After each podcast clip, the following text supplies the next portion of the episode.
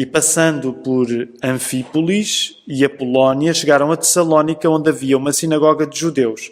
E Paulo, como tinha por costume, foi ter com eles e por três sábados disputou com eles sobre as Escrituras, expondo e demonstrando que convinha que o Cristo padecesse e ressuscitasse dos mortos. E este Jesus que vos anuncio, dizia ele, é o Cristo. E alguns deles creram e ajuntaram-se com Paulo e Silas, e também uma grande multidão de gregos religiosos e não poucas mulheres principais. Mas os judeus desobedientes, movidos de inveja, tomaram consigo alguns homens perversos dentre os vadios e, ajuntando o povo, alvoraçaram a cidade e, assaltando a casa de Jasson, procuravam tirá-lo para junto do povo. E não os achando, trouxeram Jasson e alguns irmãos à presença dos magistrados da cidade, clamando: estes que têm alvoraçado o mundo chegaram também aqui, os quais Jansson recolheu, e todos estes procederam contra os decretos de César, dizendo que há outro rei Jesus. E alvoraçaram a multidão e os principais da cidade que ouviram estas coisas. Tendo, porém, recebido satisfação de Jasson e dos demais, os soltaram.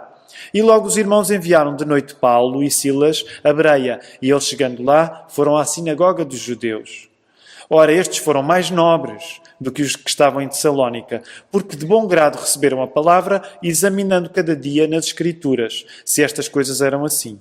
De sorte que creram muitos deles, e também mulheres gregas de classe nobre, e não poucos varões. Mas logo que os judeus de Tessalónica souberam que a palavra de Deus também era anunciada por Paulo em Bereia, foram lá e excitaram as multidões. No mesmo instante, os irmãos mandaram a Paulo que fosse até ao mar, mas Silas e Timóteo ficaram ali. E os que acompanhavam Paulo levaram até Atenas e, recebendo ordem para que Silas e Timóteo fossem ter com ele, o mais depressa possível partiram. E, enquanto Paulo esperava em Atenas, o seu espírito se comovia em si mesmo, vendo a cidade tão entregue à idolatria. De sorte que disputava na sinagoga com os judeus e religiosos e todos os dias na praça com os que se apresentavam. E alguns dos filósofos, epicureus e estoicos, contendiam com ele, e uns diziam: Que quer dizer este paroleiro? E outros: Parece que é pregador de deuses estranhos, porque lhes anunciava Jesus e a ressurreição. E tomando-o, levaram ao Areópago, dizendo: Poderemos nós saber que nova doutrina é essa de que falas? Pois coisas estranhas nos traz aos ouvidos. Queremos, pois, saber o que vem a ser isto pois todos os atenienses e estrangeiros residentes de nenhuma outra coisa se ocupavam, senão de dizer e ouvir alguma novidade. E estando Paulo no meio do Areópago, disse: Varões atenienses, em tudo vos vejo um tanto supersticiosos, porque passando eu e vendo os vossos santuários, achei também um altar em que estava escrito ao Deus desconhecido. Esse, pois, que vós honrais, não o conhecendo, é o que vos anuncio. O Deus que fez o mundo e tudo o que nele há, sendo Senhor do céu e da terra, não habita em templos feitos por mãos de homens. Nem tampouco é servido por mãos de homens como que necessitando de alguma coisa, pois ele mesmo é quem dá a todos a vida e a respiração e todas as coisas. E de um só fez toda a geração dos homens para habitar sobre toda a face da terra, determinando os tempos já dantes ordenados e os limites da sua habitação para que buscassem ao Senhor, se porventura tateando pudessem achar, ainda que não está longe de cada um de nós. Porque nele vivemos e nos movemos e, no, e existimos, como também alguns dos vossos poetas disseram, pois somos também sua geração.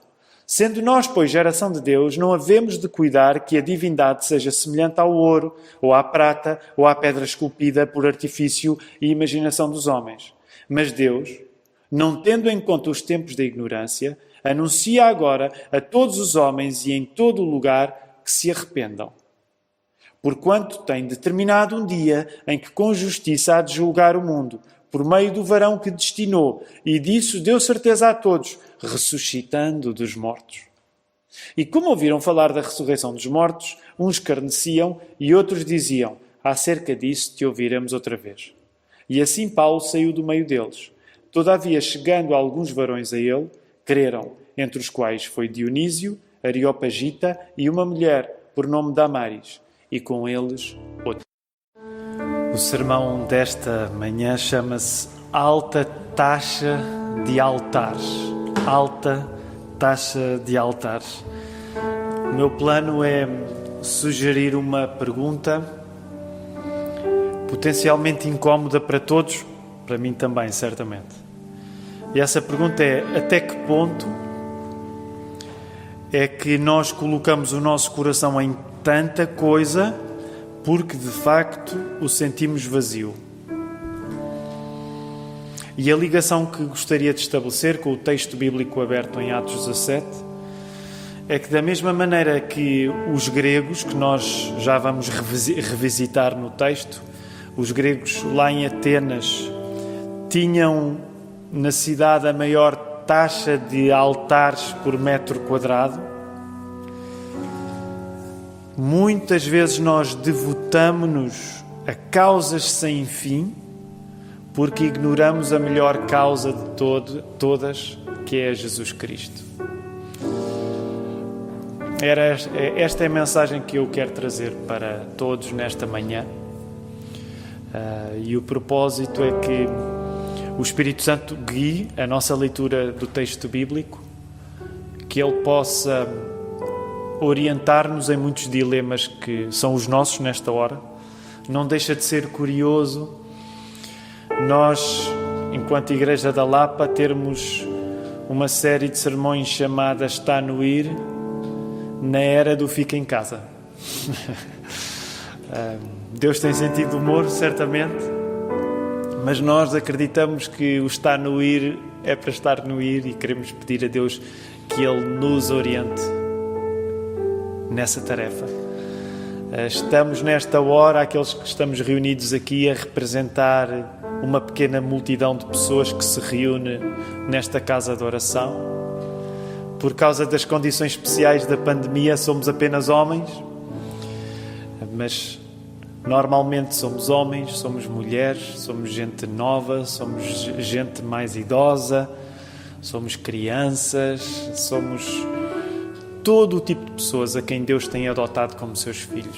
E é no nome do Filho dele, Cristo, que nesta hora vamos orar para que Ele se revele a nós nesta manhã. Pai do céu, nós estamos contentes porque, mesmo longe das condições certas, que são estarmos todos juntos, nós podemos elevar as nossas mãos ao Rei que vem. Jesus é o Rei que vem, é o Rei que já veio, é o Rei que virá, e nada nas circunstâncias que nós estamos a viver impede que assim volte a acontecer, Senhor. E nós queremos pedir nesta hora que tu reavives essa certeza em nós.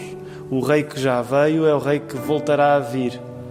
Aquilo que nós não esperávamos viver não mudou em nada esta convicção que nós temos. E por isso, Senhor, permite que o nosso louvor, numa época estranha como esta, seja um louvor verdadeiro em espírito e em verdade que o nosso coração nesta manhã se possa abrir para este Rei que vem, que nós queremos louvar. Tu criaste todas as pessoas do mundo para reconhecerem Jesus como o Rei. É isso que nós queremos no final deste serviço de culto. Nós queremos estar mais convictos, mais devotados a este nosso Rei. Obrigado porque o nosso Rei Jesus torna-se o primeiro de muitos filhos, teus e por isso nós agradecemos-te, tu és nosso Pai, o Espírito está em nós, garantindo essa verdade sobrenatural, mas real na nossa vida já. Paizinho, recebe a nossa oração, perdoa o nosso pecado, orienta-nos, dá-nos a alegria que nós precisamos nesta manhã. É isto que nós te queremos pedir, em nome de Jesus. Amém. Então, nós estamos em Atos, capítulo 17. Ah, há pouco comentava, o pastor Marco comentava comigo, Atos 17 é um dos textos, na nossa Igreja da Lapa tem sido dos textos mais pregados, provavelmente nos últimos anos. Uh, há muitas maneiras de pegar nele. Como nós estamos a fazer um estudo de fio a pavio do livro dos Atos dos Apóstolos, um, Nesta manhã nós queremos que Atos 17 esteja na sequência do estudo que temos estado a fazer, portanto, mão dada com todos os 16 capítulos anteriores e com aqueles que, se Deus quiser, virão. Uh, e antes de nos concentrarmos, vamos dizer assim, na parte maioritária deste capítulo, que é aquela que acontece em Atenas, na Grécia, uh, é importante referirmos ainda a passagem de Paulo, Silas e toda a comitiva eh, por Tessalónica e Bereia. Tessalónica e Bereia. Por isso, voltem a colocar os vossos olhos entre o verso 1 e o verso 14. Nestas duas cidades, de Tessalónica e Bereia, Paulo dedica-se a pregar nas sinagogas. Este era um padrão: começar pelas sinagogas, começar por pregar aos judeus e só depois pregar aos não-judeus. E Paulo concentra a sua pregação nas sinagogas a partir das Escrituras, como é óbvio, do Velho Testamento, do Antigo Testamento, eh, mas defendendo que o Messias precisava de sofrer e ressuscitar dos mortos. É isso que nós encontramos aí no verso 3. E com esta ênfase, o apóstolo Paulo, na questão do sofrimento do Messias, na questão da ressurreição do, do, Messias, isto avivava as próprias expectativas que os ouvintes dele uh, tinham. Porque uh, o judaísmo daquele tempo não quer dizer que todo estivesse afinado por este diapasão, com esta ênfase no sofrimento, com esta ênfase na ressurreição. É também desta ênfase nestes elementos de sofrimento, nestes elementos de ressurreição, que vai nascer a oposição. Em Tessalónica, em particular. É, e esta oposição, ou esta oposição dos judeus à pregação de Paulo, não vem tanto em modo de argumentar com Paulo, mas vem mais em modo de agredir Paulo. E é isto é interessante. Nós encontramos no verso 5 isso, não é? Os judeus desobedientes, gera-se ali um, um, tumulto. Isto significa que, que aqueles que se tornaram cristãos em Tessalónica, eles tornaram-se cristãos num contexto de grande adversidade, de grande confronto público. E permitam-me fazer esta à parte. Essa é uma das coisas bonitas quando nós, por exemplo, podemos de seguida estudar o livro dos Atos dos Apóstolos, ler, por exemplo, as, as cartas que Paulo escreve aos Tessalonicenses. Tessalonicenses, porque agora temos este contexto. E uma das coisas que nos apercebemos na maneira como Paulo escreve as cartas aos Tessalonicenses é que os Tessalonicenses eram olhados pelos cristãos no geral quase com um estatuto heroico. De facto, eles eram pessoas exemplares para os outros cristãos, porque sabemos, pela leitura dos acontecimentos, a fé deles tinha nascido numa grande adversidade. Bereia, por seu lado, a cidade de Bereia tem uma postura menos hostil do que aquela que Paulo e a comitiva encontram em Tessalónica. Menos hostil e mais centrada na leitura da palavra. Por isso mesmo, os judeus da sua sinagoga são descritos como mais nobres do que os de Tessalónica. Vocês encontram isso aí no verso 11. Portanto, Tessalónica reage à pregação de que Cristo é o verdadeiro Rei, e ainda agora orávamos acerca de Cristo ser Rei. Ainda agora louvávamos acerca de Cristo ser Rei. E como é que Tessalónica reage a esta mensagem? Reage defendendo o seu pequeno controle sobre as circunstâncias e reagindo em modo de agressão. Que neste caso, a agressão dos Tessalónica à comitiva de Paulo passa até por alguma coisa parecida com aquela que tinha sido a reação dos judeus no julgamento do nosso Senhor Jesus que era de um modo interesseiro e movido a inveja, como o texto aí nos diz, dizerem que aquela fé cristã colocava em causa a autoridade de César, a autoridade de Roma. Isto é curioso. Os judeus não estavam contentes pelo facto de estarem debaixo do poder de Roma. No entanto, quer com Jesus no seu julgamento, quer agora com Paulo em Tessalónica, eles usam o pretexto de quer Jesus, quer Paulo, estarem a trazer uma mensagem que colocava em causa o governo de Roma. E não é que eles amassem o governo de Roma, mas eles vão usar qualquer pretexto para se virarem contra Paulo nesta hora, como se viraram contra Jesus no seu julgamento. Esta é a reação de Salónica, quando ouve que Jesus é o verdadeiro rei, tenta reinar sobre as circunstâncias em modo de agressão. Bereia tem uma resposta mais nobre, porque mais feita de permanecer na palavra. Ora, diante da eficácia destes judeus arruaceiros de Salónica arranjarem confusão em Bereia, para os apóstolos. Isto significa que os de Salónica tiveram de fazer uma distância de cerca de 72 quilómetros. É? Há que tirar o chapéu à maneira como estas pessoas são tão diligentes a perseguir, a ser contra Paulo. Então, o que é que acontece? Os de Salónica, ao, ao saberem que, que, Paulo estava em Bereia, vão para lá arranjar confusão, arranjam confusão e Paulo acaba por ter de avançar sozinho para, neste caso, sem, sem Silas e sem Timóteo, para Atenas, na Grécia. E claro, chegamos a Atenas, cidade incrível. Eu nunca visitei Atenas. Mark, tu, tu já visitaste Atenas e de facto toda a gente que vai a, a Atenas diz que é uma cidade única. Filipe, tu, foi Grécia, lua de mel, mas não, foi Mykonos. Foi, exatamente. Foi a Grécia mais romântica. Eh, o Filipe está a dizer que recomenda vivamente. ok, mas vão a Mykonos e arranjam maneira de ir a Atenas também. Okay. Atenas, cidade incrível. Berço da democracia, proeminente desde o século V a.C., resistente contra os persas, resistente contra Filipe da Macedónia, símbolo de liberdade e autonomia, e mesmo quando é conquistada pelos romanos no ano 146 a.C., é permitida, é permitido a Atenas manter as suas instituições e manter a sua liberdade como cidade aliada do Império Romano. Podemos dizer que Atenas era a verdadeira ponta de lança da cultura daquele tempo. O próprio texto bíblico, isto é interessante, avalia a cidade. E nós podemos encontrar essa avaliação que o texto bíblico faz da cidade em três pontos. Aí, primeiro no verso 16. Atenas é descrita a partir da sua idolatria, o que já não é tão, tão simpático. Uh, a segunda coisa, encontramos entre o verso 19 e 20. Atenas é descrita pelo texto bíblico a partir do valor, valor que atribui ao conhecimento, sobretudo eh, a partir do destaque dado às duas escolas filosóficas que encontramos aí no, no, texto, o epicurismo e o estoicismo. E uma terceira característica que o texto uh, aponta ao descrever Atenas é o interesse pelas ideias novas que os estrangeiros traziam. E vemos isso aí no verso 21. Ora, Paulo não consegue ficar indiferente aos hábitos religiosos dos atenienses. Nós encontramos isso aí eh, no verso 16.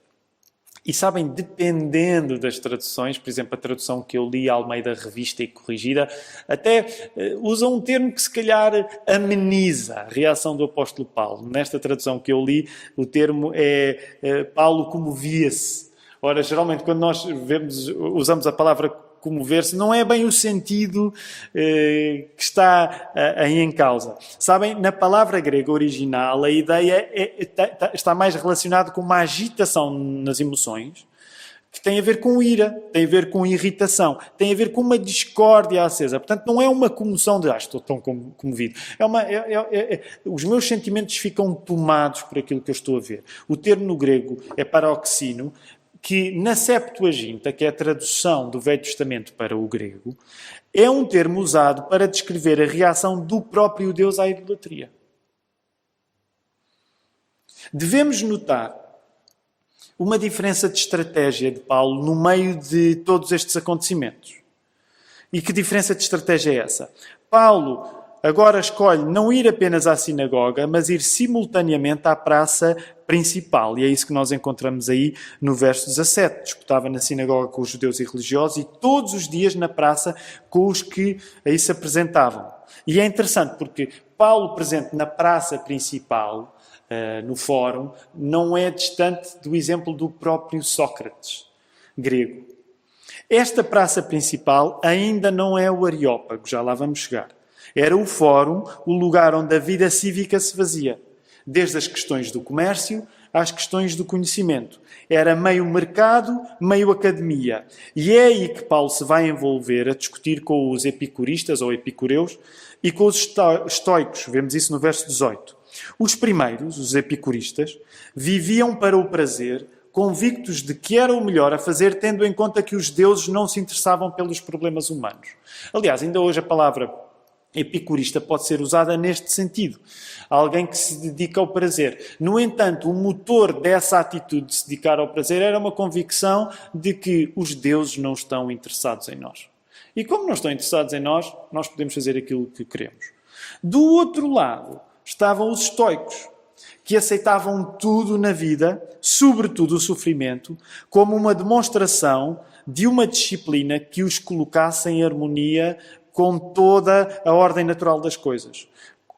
Portanto, eles, eles abriam-se para sofrer como aceitar um equilíbrio, se quisermos, numa linguagem mais moderna, um equilíbrio com o universo.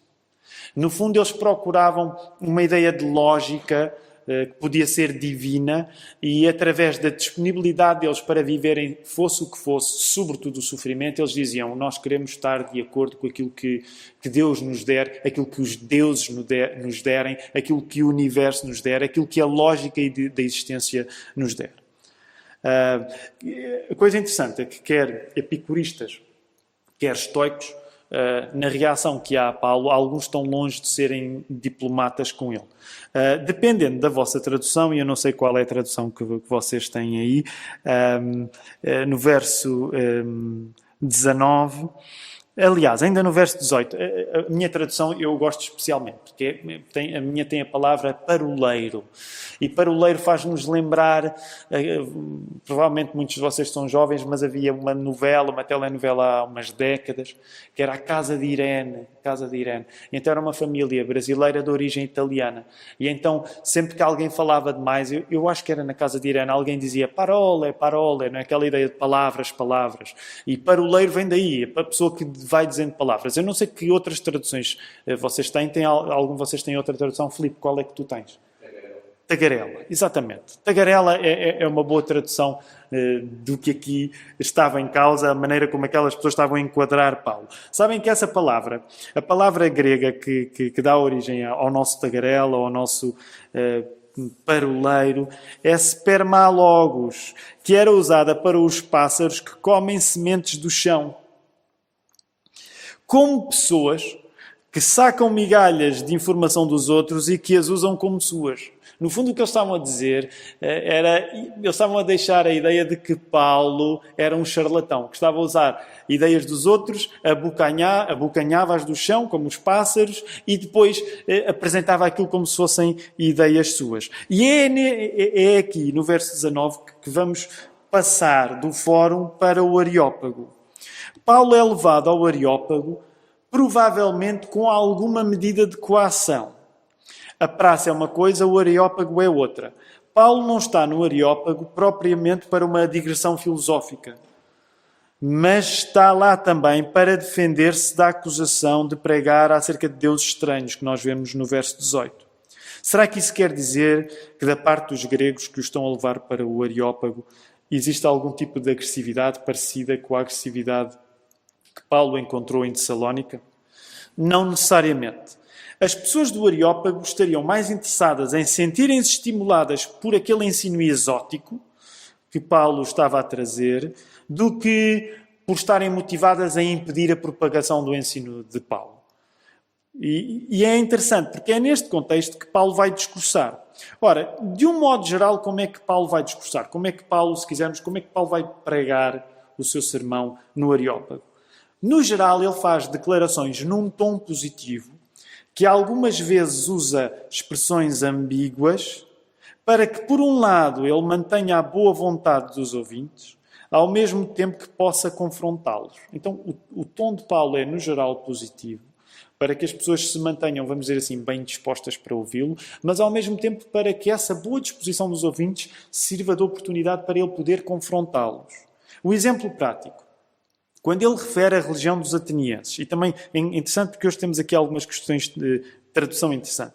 Uh, verso 22, estando Paulo no meio do Areópago, disse: Varões atenienses, em tudo vos vejo um tanto supersticiosos. E é possível traduzir isto por supersticioso, mas talvez seja mais interessante a outra tradução que provavelmente algumas das vossas traduções têm, que é religiosos.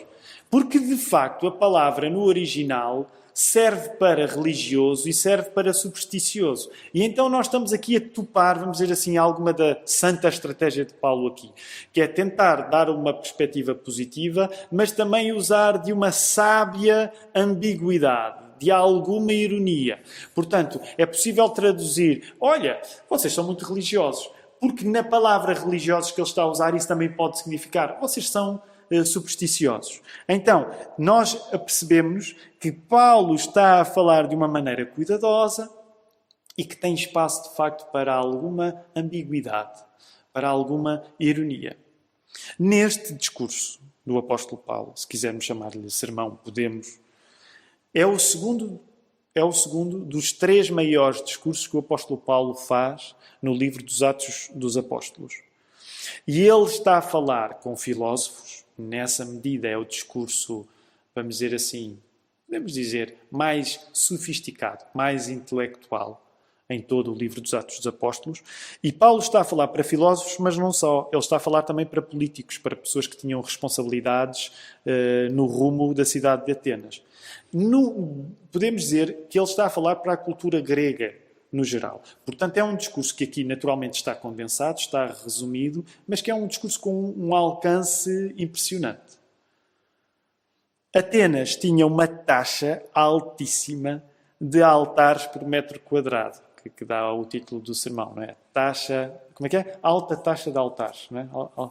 Eh, alta taxa de altares, é isso. Porquê? Basicamente a lógica era esta.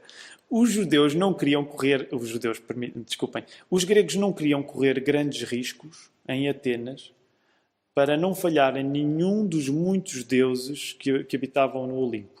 Então eles espalhavam. Há, há cálculos, eu, eu, não os tenho comigo, porque a pessoa tem de deixar muita coisa para preparar um sermão, não pode trazer tudo, mas até há cálculos acerca de, de do espaço, de, de enquanto em quanto espaço é que havia altares. Então isto significa que é uma cidade que de facto está mergulhada em idolatria, como o apóstolo Paulo reage a ela, mas Paulo vai usar um altar politeísta ao Deus desconhecido, né, que encontramos aí no verso 23, para propósitos monoteístas. A lógica da pregação de Paulo é afirmar que quanto mais os atenienses se preocupam em não deixar nenhum buraco na sua religião, vamos arranjar aqui mais um altar, não vá dar-se o caso de nos termos esquecido de algum Deus, Portanto, quanto mais os atenienses se preocupam em não deixar nenhum buraco na sua religião, mais demonstram o pouco que sabem acerca de Deus.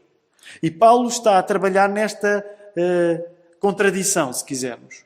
A ênfase de Paulo não é aquilo que os atenienses acertam por louvarem um Deus desconhecido. E quando vocês vão ao verso 23, eh, muitas vezes eu, eu, eu receio que a interpretação apressada seja nós tomarmos o que o apóstolo Paulo está a dizer como um elogio. E não é bem o elogio que Paulo eh, está a dar aos atenienses. Paulo está, em, está, mais a querer enfatizar a ignorância que eles revelam nesse desejo de adorar o Deus desconhecido. Nesse, nessa medida, Paulo não estabelece uma ponte com o paganismo dos atenienses, mas com a ignorância que eles próprios admitem acerca das identidades desconhecidas da sua religião. Portanto, Paulo está a querer mais enfatizar o desconhecido do que o Deus. Está a querer que os atenienses uh, percebam que, ao erigirem um altar para um Deus desconhecido, fica mais à mostra o desconhecimento deles do que o Deus real que eles estão a adorar. Paulo, nesse sentido, não está a congratular o paganismo daquelas pessoas, mas certamente quer aproveitar as próprias assunções desse paganismo para corrigi-lo.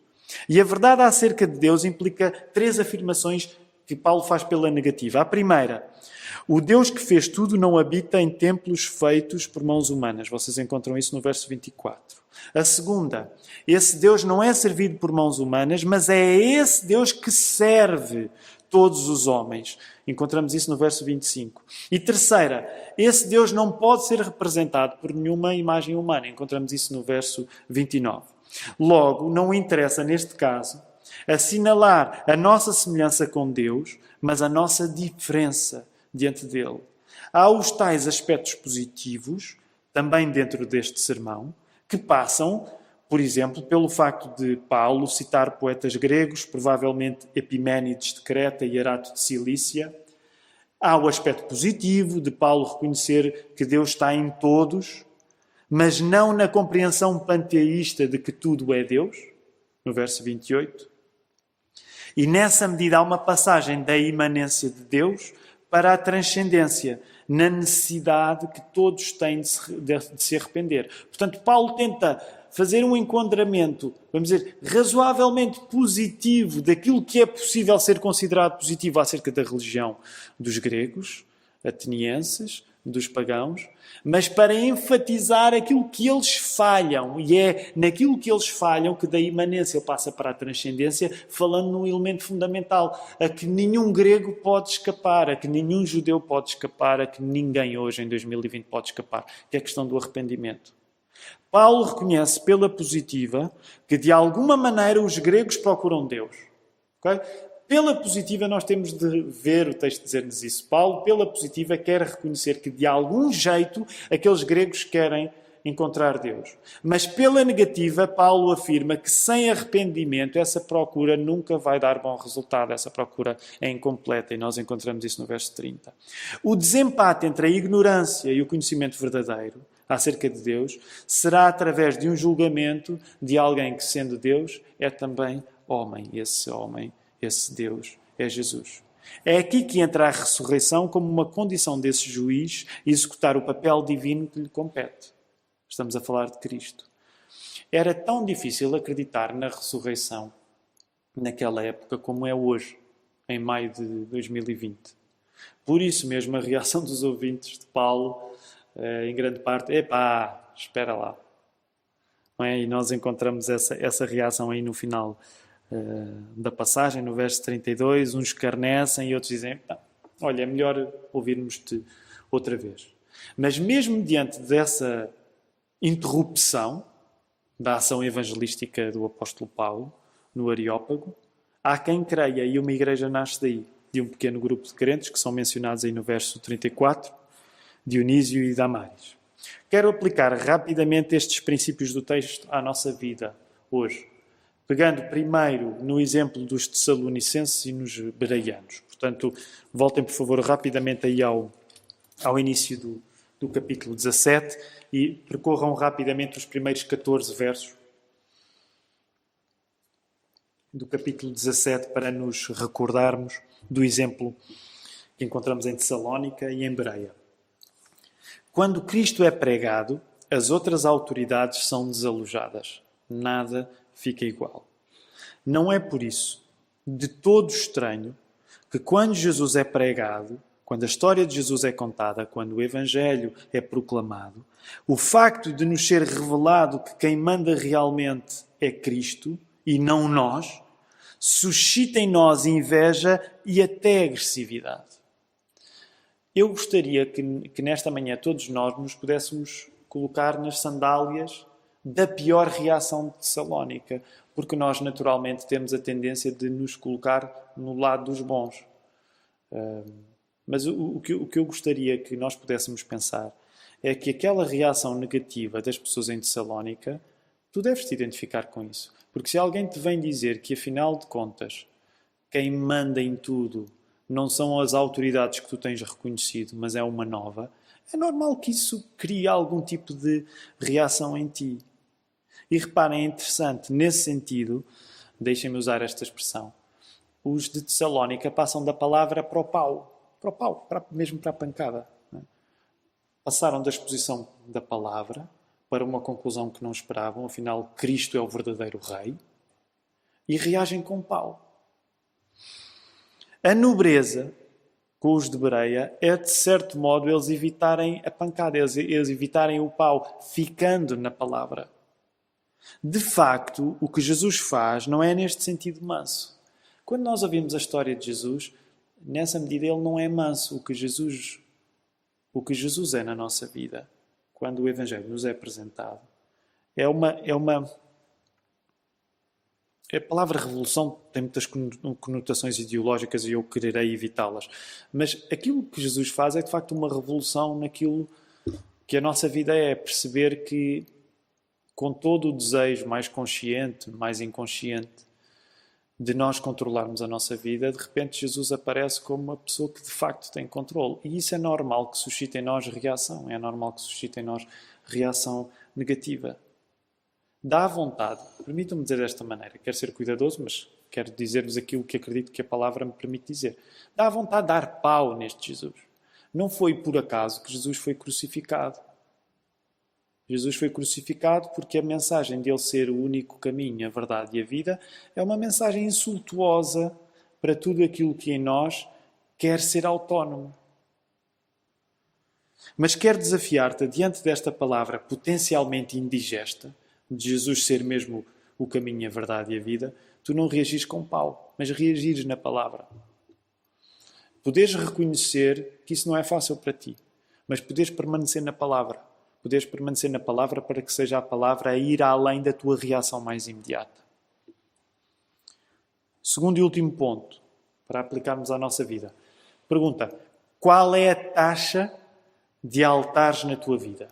Qual é a taxa de altares na tua vida? Tu tens uma taxa alta de altares? Se sim, até que ponto é que derramares o teu coração em tanta coisa revela que, contraditoriamente, ele está vazio do mais importante? Vou voltar a repetir esta ideia. Até que ponto é que nós podemos derramar o nosso coração em tanta coisa na nossa vida porque, contraditoriamente, o nosso coração está vazio? Reparem, a analogia aqui é simples. Quanto maior era a devoção dos gregos aos deuses, mais longe eles estavam daquele que era verdadeiro. Gostaria que considerasses o mesmo. Como é que a tua taxa de altares pode ser alta ao ponto de revelar uma insatisfação que só pode ser resolvida pelo Deus verdadeiro, o homem-Deus Jesus Cristo? E esta convicção, esta consciência, não vou ser eu que te vou, que te vou poder dar, mas o que eu gostava de apelar nesta hora é que tu pudesses pedir ajuda a Deus, que Ele te demonstrasse até que ponto é que em todas as coisas que ganham o teu coração na tua vida, ela, essas coisas não precisam de ser más, mas até que ponto é que tu passas de devoção para devoção, de causa para causa, de amor para amor, de obsessão para obsessão, de que modo é que o teu coração avança de coisa para coisa porque continua por satisfazer. E o que eu quero dizer-te é que de facto o teu coração só vai ser satisfeito em Cristo. Aqueles gregos, quanto menos sabiam de Deus, mais construíam altares. E a nossa vida não é assim tão diferente. Às vezes nós construímos altares com muito boa vontade. Não, não queremos que nos escape nenhum Deus desconhecido. Mas isso só demonstra que nós estamos longe de conhecer o Deus verdadeiro. A palavra de esperança que quero partilhar contigo, e usando a expressão que o texto usa também, é que às apalpadelas nós temos tentado encontrar aquele que nos quer encontrar a nós. E nesta manhã que tu possas pedir a Deus que tu tens procurado às escuras, que nós temos procurado às escuras, que Ele se possa revelar a ti e que o teu coração deixe de ficar esfomeado depois de se entregar a tanta e tanta coisa, mas que o Deus que peregrina até nós, que Jesus possa encontrar-te e a partir daí tu possas ficar de coração cheio. Que o Senhor nos ajude.